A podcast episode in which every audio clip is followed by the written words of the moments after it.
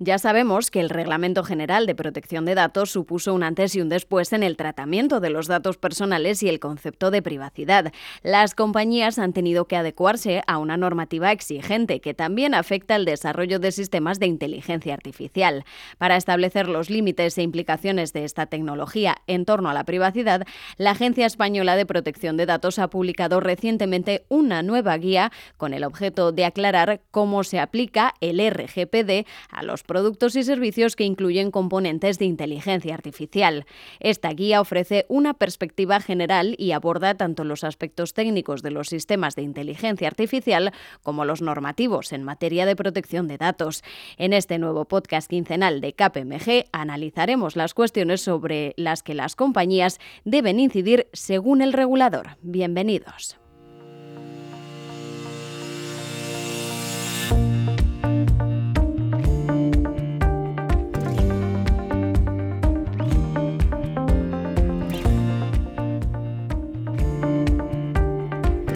Una de las cuestiones claves sobre las que incide la guía es sobre quién recae la responsabilidad en caso de incumplimiento de la normativa de privacidad. El debate solía girar en torno a si la adecuación a la normativa debía ser garantizada por el desarrollador o proveedor de la herramienta de la inteligencia artificial o por la compañía. Bartolomé Martín, director responsable de propiedad intelectual y nuevas tecnologías de KPMG Abogados, explica uno de los aspectos sobre los que más deben prestar atención las empresas. Una de las cuestiones fundamentales que,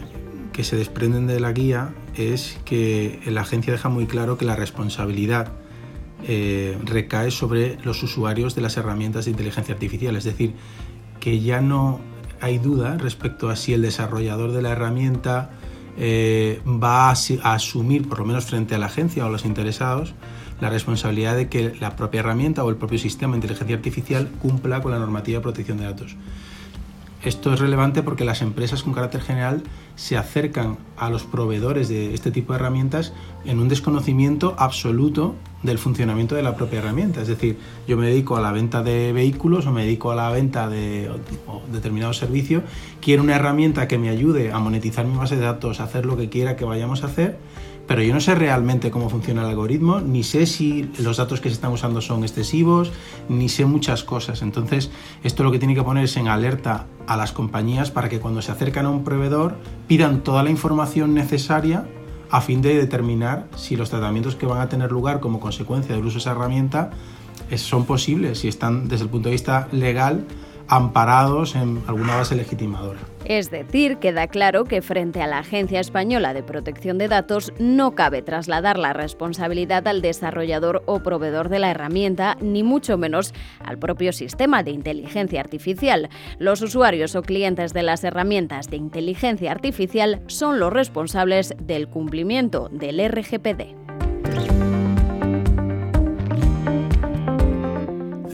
¿Qué sucede con el deber de informar? Se trata de un aspecto clave en el RGPD al que la agencia española presta especial atención, dado el elevado volumen de datos que emplean los sistemas de inteligencia artificial. Pese a que la obligación de información dependerá del tipo de componente de inteligencia artificial que se utilice, la guía facilita un ejemplo que puede servir tanto para desarrolladores como para usuarios. De este ejemplo, la guía da un aviso a navegantes sobre los detalles relevantes sobre el uso que se hace de los datos en el desarrollo y entrenamiento de modelos de inteligencia artificial. Bartolomé Martín explica cómo afecta este punto a las empresas. Otra de las cuestiones eh, importantes es en relación con el deber de informar muchas de las herramientas, muchos de los sistemas que se utilizan por entidades financieras con fines de determinación de solvencia, eh, por eh, entidades que se dedican a realizar tratamientos de información para mejorar el posicionamiento de sus clientes o para prestar determinados servicios, no facilitan junto con la información que se destina a los usuarios finales, es decir, a los clientes, a las personas que están afectadas por esos tratamientos,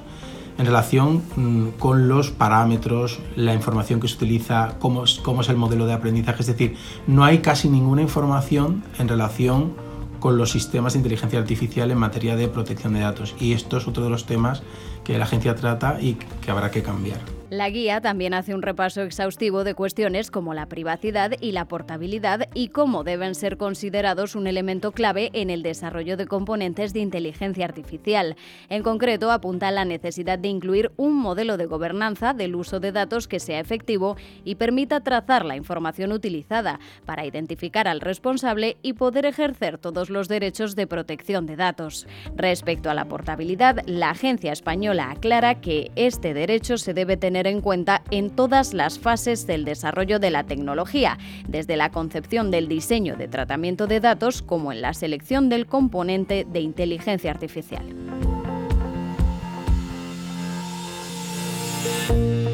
Analizando el documento, también es relevante destacar la referencia al tratamiento de datos de menores de edad para la toma de decisiones individuales automatizadas. Al respecto, la AEPD sostiene que la prohibición establecida por el Reglamento Europeo no tiene un carácter absoluto, por lo que puede darse alguna excepción siempre y cuando se implementen las garantías adecuadas de protección del bienestar de los menores. La conclusión es que la agencia española declara de forma expresa los considerandos del RGPD normas interpretativas y no estrictamente vinculantes, un aspecto que los expertos consideran buena noticia en un momento en el que la actividad supervisora de la AEPD comienza a repuntar.